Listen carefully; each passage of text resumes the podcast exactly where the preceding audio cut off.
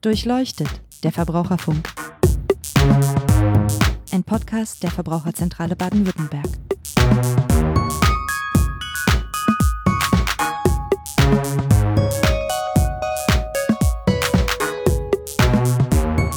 Hallo und herzlich willkommen zu Durchleuchtet, der Verbraucherfunk, dem Podcast der Verbraucherzentrale Baden-Württemberg. Mein Name ist Niklas Haskamp, ich bin Pressesprecher bei der Verbraucherzentrale. Ja, so langsam beginnt ähm, auch hier in Baden-Württemberg die Urlaubszeit. Wir haben zwar noch zwei Wochen, aber andere Bundesländer ähm, sind schon in den Sommerferien und wir möchten deswegen heute über das Thema Reise und Urlaub allgemein sprechen, über die Ärgernisse und Probleme, die es da gibt, mit denen Verbraucher regelmäßig zu uns in die Beratung kommen und auch darüber sprechen, welche Rechte Verbraucher dann haben. Ähm, um das Ganze so ein bisschen durchzustrukturieren und zu ordnen, kann ich schon mal vorweg sagen, wie wir vorgehen. Wir fangen ganz logisch mit der Buchung und der Reisevorbereitung an. Damit beginnt ja in der Regel jeder Urlaub. Dann gehen wir über die Anreise, besprechen die Zeit am Urlaubsort, was da so alles passieren kann. Zu dem Thema ist heute Herr Butler hier. Er ist Abteilungsleiter der Abteilung Telekommunikation, Internet und Verbraucherrecht bei der Verbraucherzentrale Baden-Württemberg und damit unser Reiseexperte. Herzlich willkommen, Herr Butler. Schönen guten Tag. Herr Butler, ich nehme mal an, dass Sie ungefähr täglich in Ihrer Beratung oder in Ihrer Abteilung Beschwerden zum Thema Reisen bekommen. Haben Sie eigentlich überhaupt noch Lust, in Urlaub zu fahren, wenn Sie sich das alles anhören? Ja, Urlaubszeit ist ja eine schöne Zeit, die auch der Erholung dient. Aber auf der anderen Seite bieten natürlich auch die vielen Gespräche, die man da führt und was man alles hört, was schiefgehen kann, ganz viel Anlass, dass man selber beim Buchen natürlich ein bisschen mehr aufpasst, vielleicht als der andere. Okay, aber es macht schon noch Spaß. Ja, natürlich. Deswegen nehmen wir uns ja alle ganz gerne immer den Urlaub. Gut, auch wenn es in Baden-Württemberg noch zwei Wochen dauert, bis die Ferien hier anfangen, ähm, beginnt ja der eigentliche Urlaub schon eine ganze Weile vorher. Ne? Also ich meine, die meisten Leute haben jetzt vielleicht schon gebucht oder fangen jetzt gerade an, mal im Internet zu surfen und zu schauen, was es für Ziele gibt und wo man so hinfahren kann. Und da fängt ja, glaube ich, dann für viele der erste Ärger dann schon an. Beispielsweise Fake-Seiten. Also man liest das immer wieder oder hört davon, es gibt so Fake-Seiten, Fake-Unterkünfte. Ähm, da zahlt man übel viel Geld für eine wunderschöne Ferienwohnung in traumhafter Lage, überweist vorab, kommt dann am Urlaubsort an und schlimmstenfalls gibt es diese Unterkunft gar nicht. Gibt es solche Fälle wirklich? Kommt das vor?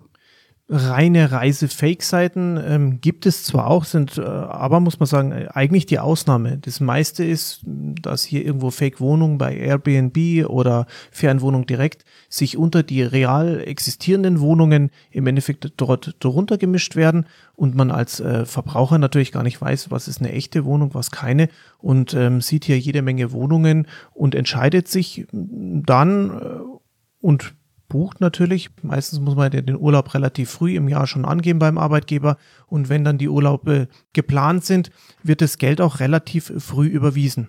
Also das heißt, das betrifft dann weniger so, so Pauschalreisen äh, mit Ferienunterkunft, sondern eher die Fälle, wo ich mich selber umschaue nach einer Wohnung und dann eben auf solch, über solche Plattformen gehe, wo sich dann tatsächlich Betrüger drunter mischen. Ja? Vielleicht können wir da noch mal was zu sagen, wie man die erkennen kann. Gibt es da Hinweise? Viele Anbieter ähm, sind ja dann schon mal negativ aufgefallen. Also da bietet sich an, dass man diese Ferienwohnung oder diesen Anbieter einfach mal bei Suchmaschinen äh, drüber laufen lässt und sich hier im Vorfeld gerade nach Negativmeinungen äh, zu diesen Anbietern erkundigt. Und ähm, wenn einer ein bisschen professioneller arbeitet und vielleicht sogar gerade so private Wohnungsanbieter ähm, haben ja dann eine eigene Mini-Homepage, da kann man hier auch mal schauen, ähm, stimmt überhaupt das Reiseziel mit der angegebenen Kontonummer überein? Ist es plötzlich auf den Cayman Islands ähm, eine Kontonummer, die hinterlegt ist? Oder stimmen die Bilder mit der Wohnungseinheit an sich äh, auch überein? Äh, wenn man hier im Endeffekt die Außenansicht mit der Innenansicht, mit dem vielleicht mit dem Lageplan bei Google mal vergleicht oder aber auch ähm, den Grundriss der Wohnung und ähm, hier einfach ein bisschen Detektiv spielt. Auch die Siegel, die hier angegeben werden, ähm, die sind ja auch oft erfunden und ähm, sobald man hier ein seriöses Siegel findet, kann man hier im Endeffekt draufklicken und kommt dann zu dem Anbieter und ähm, diesen Verifizierungslink nachverfolgen. Also hier muss man einfach ein bisschen selber ähm, tätig werden, Detektiv spielen und dann kann man zumindest das Risiko minimieren, hier nicht unbedingt einen Betrüger aufzusetzen. Gut, und wenn ich die Reise plane, also nach günstigen Flügen ähm, oder Mietwagen oder sowas suche, wie ich dann eben an meinen äh, Zielort kommen kann, jetzt auch außerhalb der Pauschalreise, ähm, da ist es vermutlich ähnlich, dass ich da, dass da auf so Portalen doch manchmal Kostenfallen lauern.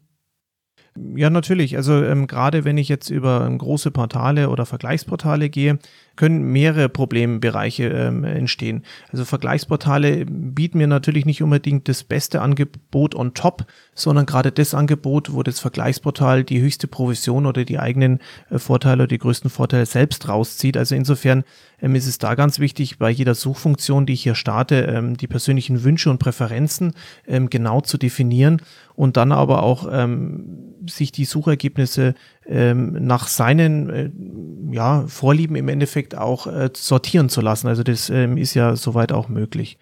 Ähm, ganz wichtig ist auch, wenn man so Schnäppchenangebote im ähm, Internet dann auch sieht, ähm, dass man mal die Leistungen, die hier angeboten werden, auch mit anderen Reiseseiten vergleicht. Oft ist es so, dass ein Urlaubspaket beim Anbieter A vielleicht etwas billiger ist und beim B nur geringfügig teurer. Dafür sind hier aber viel mehr Leistungen äh, schon inkludiert. Beispielsweise beim Essen ähm, habe ich das äh, eine Hotel mit All inklusiv. Beim anderen muss ich alles dazu buchen. Insofern können da ja relativ hohe Kosten entstehen.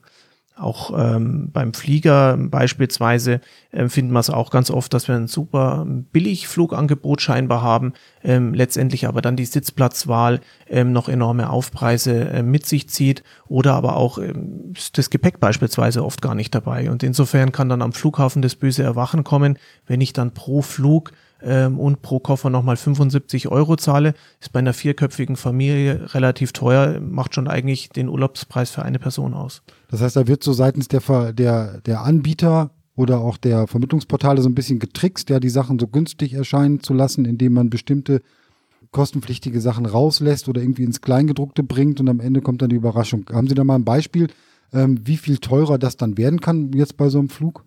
Ja, beim Flug, ähm, wenn jetzt der Koffer nicht explizit mit dabei ist, muss man mittlerweile davon ausgehen, dass bis auf das Handgepäck keine Zusatzgepäckstücke mitgenommen werden zum dem Preis, der hier angezeigt wird. Und am Flughafen kostet das nachträgliche Hinzubuchen eines Gepäckstückes dann mal leicht 75 Euro.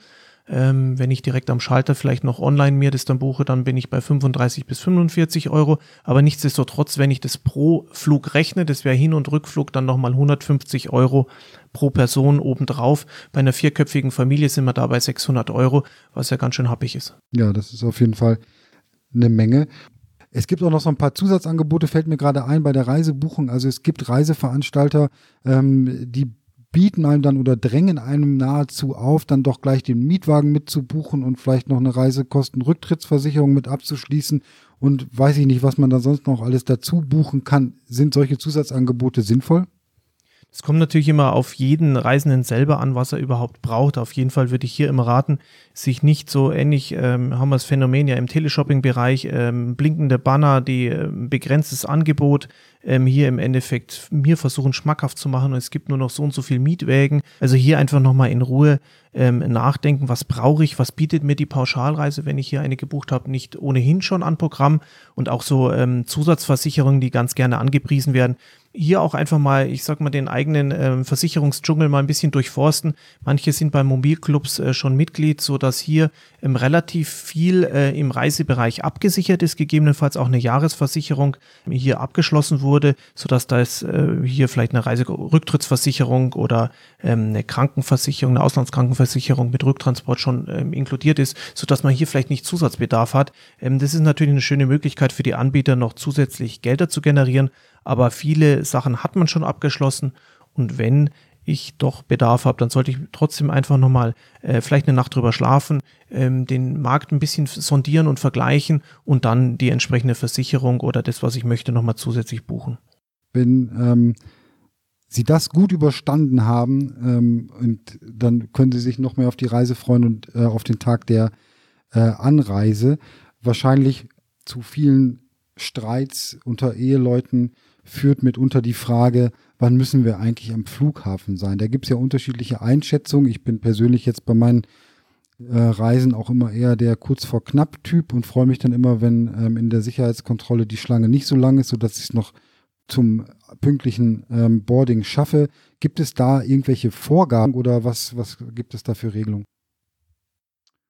Also hier muss man im Endeffekt sehen, da gibt es äh, auch ein ähm, Urteil hier dazu äh, ähm, beim Thema Bahnanreise und da ist ganz klar geregelt, dass man sagt, man muss einen Zug so nehmen, der mindestens drei Stunden vorher den Flughafen erreichen würde. Also geht man hier von einer drei Stunden Zeitspanne aus, die man mindestens als Puffer einplanen muss, die man vor Ort dann einplanen muss. Drei Stunden, ja, okay. Dann ähm, habe ich auf jeden Fall noch genug Zeit, mir einen Kaffee für acht Euro zu kaufen und eine Butterbrezel für sechs Euro. Also das ähm, lohnt sich dann für fast alle Beteiligten ähm, doch, wenn ich zeitig da bin. Weil schwierig, wenn ich nicht zeitig genug da bin, wird es tatsächlich, wenn ich den Flug verpasse, da dann einen Ersatzflug zu kriegen ähm, oder dann irgendwie auch Geld zurückzubekommen, wenn ich den Flug verpasse. Da muss ich dann tatsächlich versuchen, mein Recht durchzusetzen, argumentieren. Und ich meine, wie will ich denn belegen, dass beispielsweise da nicht genug Personal an der Sicherheitsschlange war. Gut, das ist ähm, immer eine Tatfrage und das ist relativ schwierig. Ähm, auch habe ich äh, verschiedene Mitwirkungspflichten, dass ich dann auch äh, nachweise, dass ich, äh, wenn ich schon in dieser Schlange bin, zumindest auf mich aufmerksam gemacht habe, dass ich Personal angesprochen habe, dass ich auf den Umstand hingewiesen habe, dass es hier ähm, aufgrund dieser Zeitverzögerung hier beim Check-in knapp werden könnte mit meinem Flug. Also da bin ich selber als Reisender sehr gefordert, dass ich hier auch aus meiner Sicht alles ja, dazu leistet, dass ich pünktlich wegfliegen kann und dann im Endeffekt zusätzlich noch nachweisen zu müssen, dass der Flughafen oder der ja oder die der Airline ähm, ähm, Betreiber hier für die Verspätung ähm, Schuld hat, äh, wird dann relativ schwierig manchmal, ja. Das heißt, ich muss dann, also man sieht das ja auch manchmal mit dem Ticket winkend mich vordrängeln, das ist dann quasi geboten, auch wenn ich mir da den Unmut vieler Mitreisender dann auf mich ziehe. Ähm, auf jeden Fall, damit ich mir hier nicht Mitverschulden anrechnen lassen muss und ähm, hier auch ähm, im Nachgang ähm, dann ähm, ein Geld auch zurückerhalte, wenn der Betreiber hier Schuld an der Verspätung hat. Es gab da doch mal ein Beispiel bei uns in der Beratung, das fand ich einigermaßen spektakulär. Das war, wo die ganze Schulklasse sich da verspätet hatte. Können Sie das vielleicht nochmal kurz erzählen? Ja, wir hatten einen äh, Fall in der Beratung. Ähm, das war eine Abschlussklasse, die auf Studienfahrt nach Berlin geflogen ist ähm, und hier von EasyJet einfach quasi sitzen gelassen wurde und sich dann die äh, Mitarbeiter der Fluggesellschaft eigentlich auch nicht um die Klasse kümmern wollten. Und es ähm, hat sich dann im Endeffekt die Situation auch im Nachgang dann relativ schwierig herausgestellt, weil ähm, die Lehrer dann natürlich ähm, für die Klasse insofern Sorge getragen haben, dass sie die Klasse verpflegt haben. Äh, hier wurde dann Essen eingekauft. Hier hat man sich dann auch um den Rücktransport, also über eine Übernachtung, dann hat man Zugtickets äh, auch noch gekauft.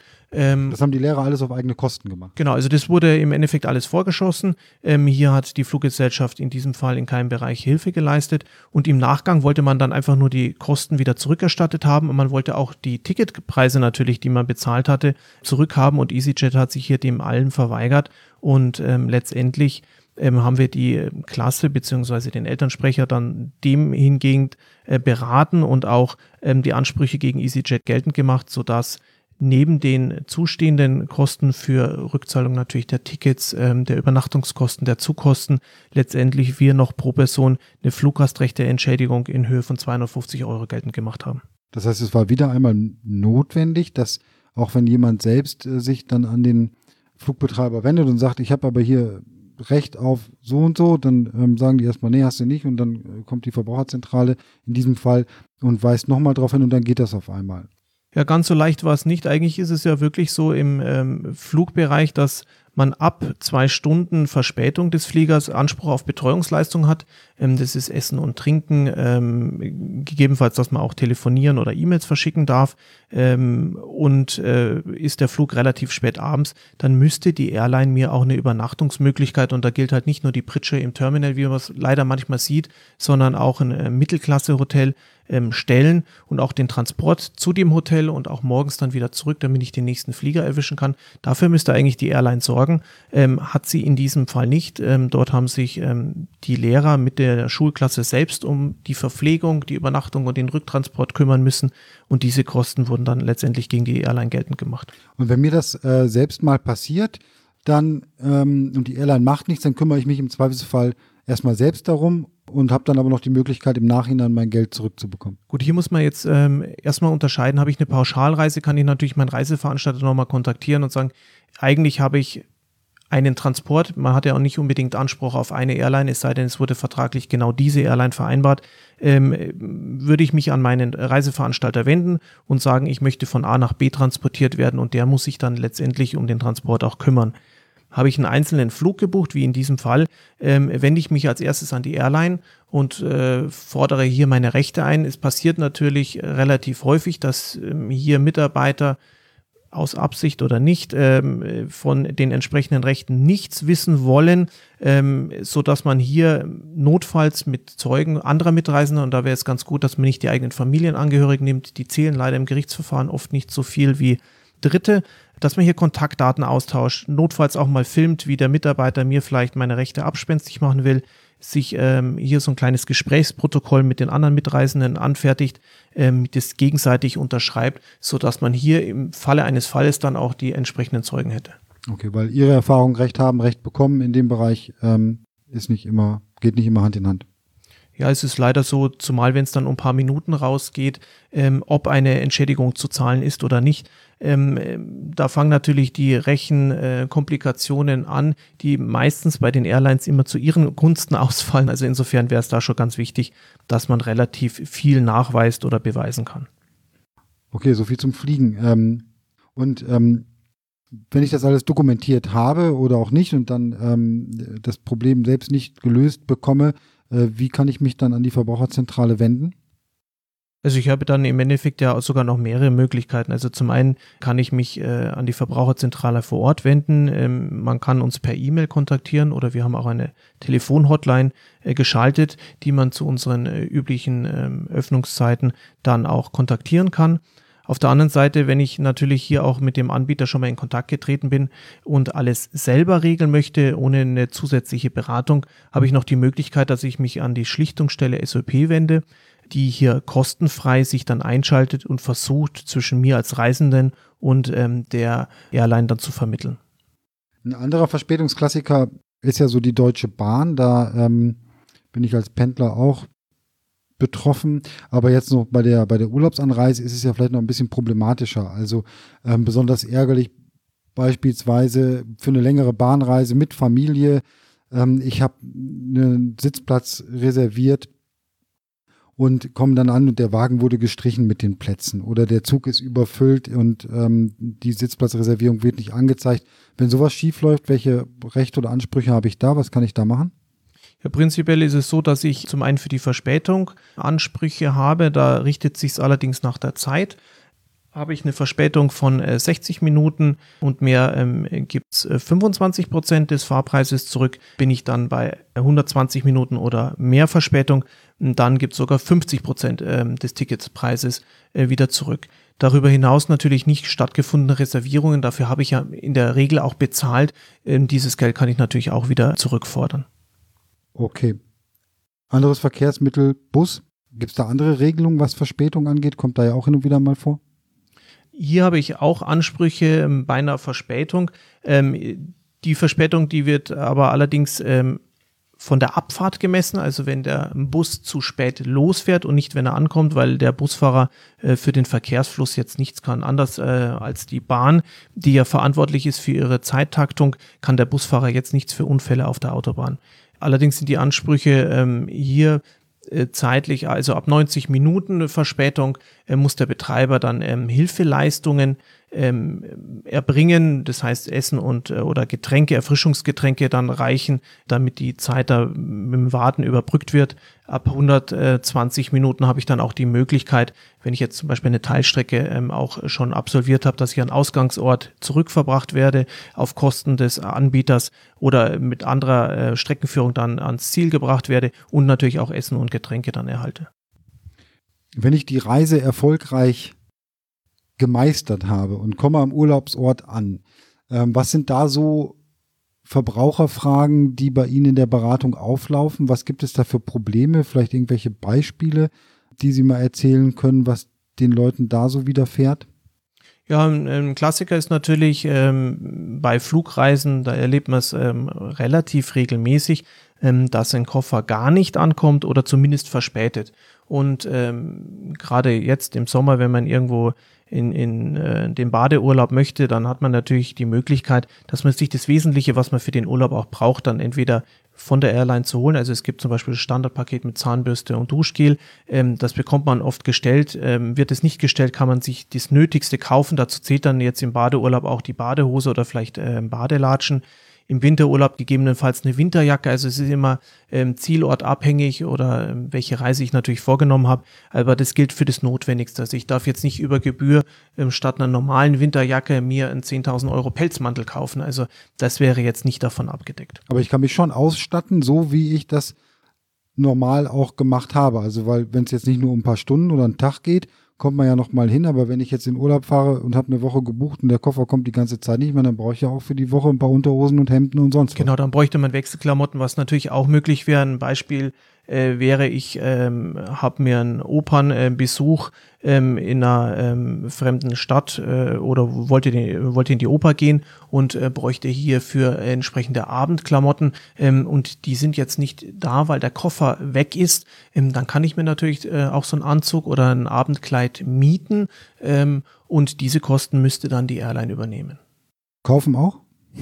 Im Endeffekt ist es ja in dem, äh, weil ich ja nur einmalig an dieser Veranstaltung ähm, teilnehmen wollte, das ist ja üblicherweise dann nur eine Veranstaltung, ähm, kann ich mir sowas mieten. Gibt es natürlich in dieser Stadt äh, keinen Mietservice, sondern nur solche Anzüge zu kaufen, könnte, aber das ist eine Einzelfallentscheidung, auch ein Kauf äh, in Ordnung sein. Okay. Und ähm, anderes Thema, Probleme mit der Unterkunft. Da hört man oder sieht man im Fernsehen immer häufig irgendwie was von ganz ekligen oder wilden Tieren in der Unterkunft. Äh, Gibt es da irgendwie was, von dem Sie uns mal erzählen wollen, was da in der Beratung schon mal aufgelaufen ist? Gut, ähm, das kommt natürlich immer wieder vor, gerade wenn im Gesamtpaket viel Ärger ist, dann wird auch vieles aufgezählt, ob da mal äh, das Essen nicht in Ordnung war oder ob irgendwelche Tiere in der Unterkunft waren. Wobei man da aber auch realistisch sein muss. Da muss man schauen, äh, wo geht die Reise hin. Ähm, üblicherweise wird ein Mittelklasse-Hotel oder Mittelklasse-Unterkunft ähm, gebucht und dann muss man auch die landestypischen Gegebenheiten irgendwie beachten. Wenn ich im Fünf-Sterne-Luxusressort bin, gut, kann ich vielleicht davon ausgehen, dass nicht ähm, gerade in südlichen Ländern ähm, vielleicht eine Eidechse über den Balkon läuft oder auch mal durchs Schlafzimmer. Ähm, damit kann ich dann nicht rechnen, weil äh, ich da einfach einen viel höheren Standard auch erwarten kann. Allerdings, wenn ich ein normales Mittelklasse-Hotel habe, die Fenster gekippt sind, ist es da auch mal üblich, dass vielleicht äh, eine Eidechse oder irgendwelche Falter sich mal ins Badezimmer verirren. Okay, also immer schauen, was da so landestypisch ist. Ich war äh, vor zwei oder drei Jahren mal in der Provence in Frankreich im Urlaub und da hatten wir dann in unserer Ferienwohnung mitten in der Nacht einen circa drei Zentimeter großen Skorpion. Ähm, das hat fast zum Abbruch der Reise geführt, weil wir damit nicht gerechnet haben. Aber wir haben dann recherchiert und festgestellt, dass tatsächlich in dieser Region es Skorpione gibt, die sind da üblich. Äh, die sind auch nicht tödlich, sondern das tut dann halt ein bisschen weh, wenn die äh, beißen. Wir haben dann, oder stechen, wir haben dann noch ein paar mehr gefunden im Laufe der Zeit. Ähm, sowas ist dann auch keine, kein Ab, also wir haben es durchgehalten, aber sowas wäre dann auch kein Abbruchgrund, ja? Ja, prinzipiell nicht. Man ist ja selber auch ein bisschen ähm, gehalten, auch gerade wenn man in solchen Ländern ist, ähm, dann die Türen oder Fenster zu verschließen. Oft denkt man sich, das ist schönes Wetter, ich lasse jetzt die Tür gekippt. Da kann rein theoretisch auch mal eine Schlange reinkommen. Ja, ja also das war jetzt in Frankreich. Ne? Also ich ähm, rechne ja, äh, ich bin ja nicht in den Urwald ja. gefahren. Ja, wobei Schlangen gibt's ja auch in unseren Gefilden und die suchen sich natürlich gerade, wenn es abends etwas kälter wird, äh, den nächst wärmeren Ort und das kann natürlich dann die Wohnung sein. Also insofern ähm, muss man selber ähm, auch hier ein bisschen mal gucken, ähm, was vielleicht durch die Wohnung läuft, aber prinzipiell berechtigt es dann natürlich nicht zum Abbruch. Was wäre denn so ein klassischer Grund, wo ich sagen kann, das muss ich jetzt nun wirklich nicht hinnehmen, in einer Ferienwohnung oder in einem Hotel beispielsweise? Wenn hier jetzt eklatante Sicherheitsstandards über Bord geworfen wären oder auch im Reiseprospekt ähm, Versprechungen gemacht wurden, dass ein intakter Pool da ist, ähm, dass ich einen barrierefreien Zugang ähm, auf alle Stockwerke habe und hier ähm, beispielsweise mit meinem Rollstuhl überhaupt nicht hinkomme, weil äh, über Treppenstufen sind, kein Wasser im Pool ist, ich eine Riesenbaustelle anstelle ähm, des Golfplatzes habe und ich einfach äh, mit ganz anderen Voraussetzungen äh, die Reise angetreten habe, dann kann gegebenenfalls äh, die Möglichkeit bestehen, wenn der ähm, Reiseveranstalter nicht Abhilfe schaffen kann, dass ich das selber mache und mir in der Nachbarschaft das entsprechende gleichpreisige, ähm, vergleichbare Hotel dann buche und diese Kosten dann an meinen Veranstalter in Rechnung stelle. Wenn ich jetzt vor Ort einen Mangel feststelle, wie gehe ich denn dann am geschicktesten vor, damit ich, ähm, sei es gegenüber dem Reiseveranstalter oder auch nachher gegenüber dem Hotel direkt oder später, dann Ansprüche geltend machen kann? Ähm, hier muss man natürlich immer erst, bevor man äh, irgendwelche Ansprüche geltend machen kann, der anderen äh, Vertragspartei die Möglichkeit geben, dass sie diesen Mangel abstellt. Und äh, insofern muss ich gegenüber dem Reiseveranstalter den Mangel zeitnah anzeigen, am besten auch dokumentiert, ähm, kann man ganz einfach ja ein Foto schicken, vielleicht auch ein kleines Video, was man alles bemängelt, damit hier der Reiseveranstalter die Möglichkeit hat, den Mangel zu beheben oder mir vielleicht auch ein Ersatzzimmer zu besorgen. Ähm, Habe ich jetzt ähm, selbst mir das Hotel gebucht, dann wende ich mich üblicherweise direkt an das Hotel, an die Rezeption, mache hier die Mängel geltend und äh, versuche dann, ähm, dass Abhilfe geschaffen wird. Gut, also das Ganze auch immer gut dokumentieren ähm, ist wichtig, damit man das dann am Ende auch belegen kann. Dann ähm, haben wir ja noch die Geschichte, dass es auch manchmal bei so Pauschalreisen, insbesondere vielleicht Ausflüge oder andere Angebote gibt, die man dann schon mitgebucht hat. Das erinnert so ein bisschen an die Kaffeefahrten hierzulande, wenn da was schiefläuft, ähm, dass da die Sachen nicht immer so sind, wie sie angekündigt werden. Gibt es das auch? Ja, gerade bei Pauschalreisen kann natürlich einiges schiefgehen. Es kann passieren, ähm, dass bestimmte Programmpunkte nicht stattfinden können. Man denkt jetzt vielleicht an eine ähm, schöne Kreuzfahrt und ähm, eine Insel kann nicht angelaufen werden, weil ähm, beispielsweise ein Sturm hier den Anleger zerstört hat. Dann wäre das jetzt auch ein Grund, ähm, wo der Veranstalter jetzt auch nichts dafür kann. Er muss natürlich einen gewissen Ausgleich schaffen, aber ich kann hier relativ wenig machen, ähm, weil es ja auch tatsächlich gar nicht möglich ist, dass ich dann diese Insel gegebenenfalls auch ansteuere.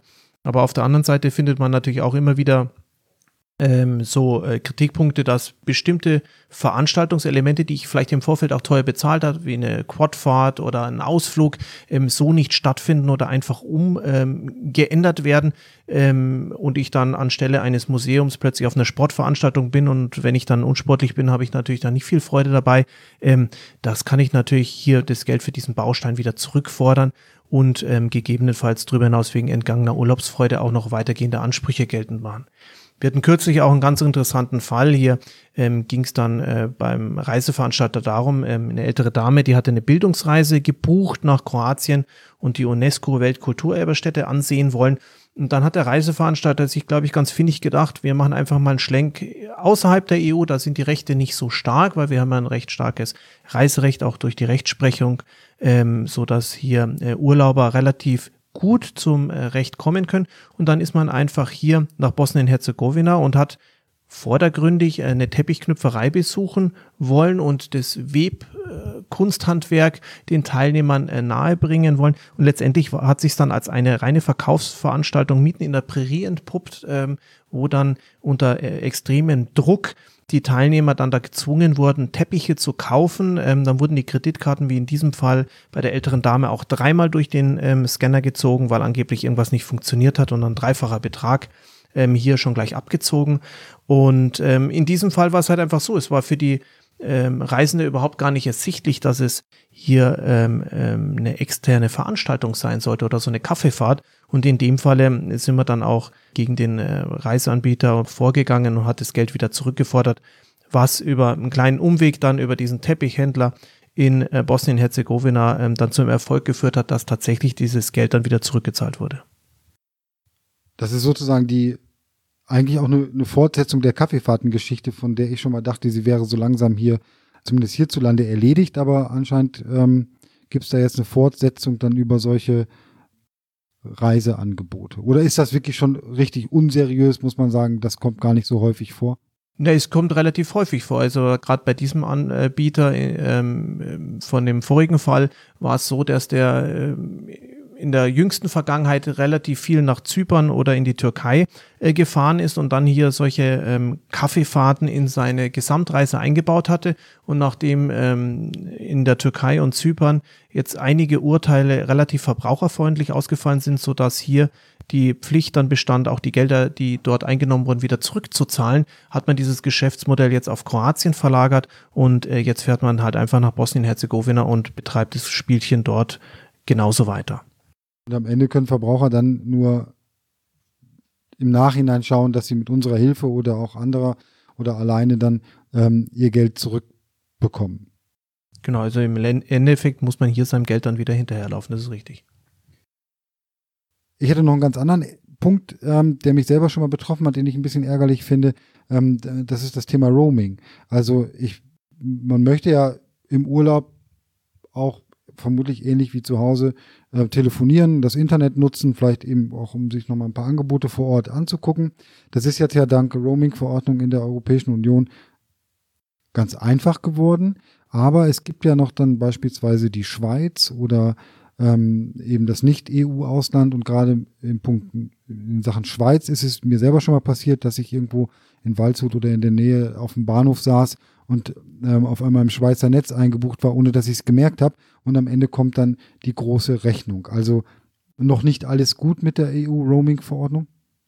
Ja, prinzipiell ist es einfach ein technisches Problem. Die ähm, Mobilfunktelefone wählen sich meistens automatisch, sofern man das nicht auf manuelle Netzwahl umgestellt hat, ähm, immer in das stärkste Netz ein. Und wenn man natürlich in einer Grenzregion ist, ähm, wird dann das beste Netz gewählt. Und dann kann es natürlich passieren, dass ich mich in ein Nicht-EU-Land äh, einwähle, wo die Roaming-Verordnung dann nicht gilt.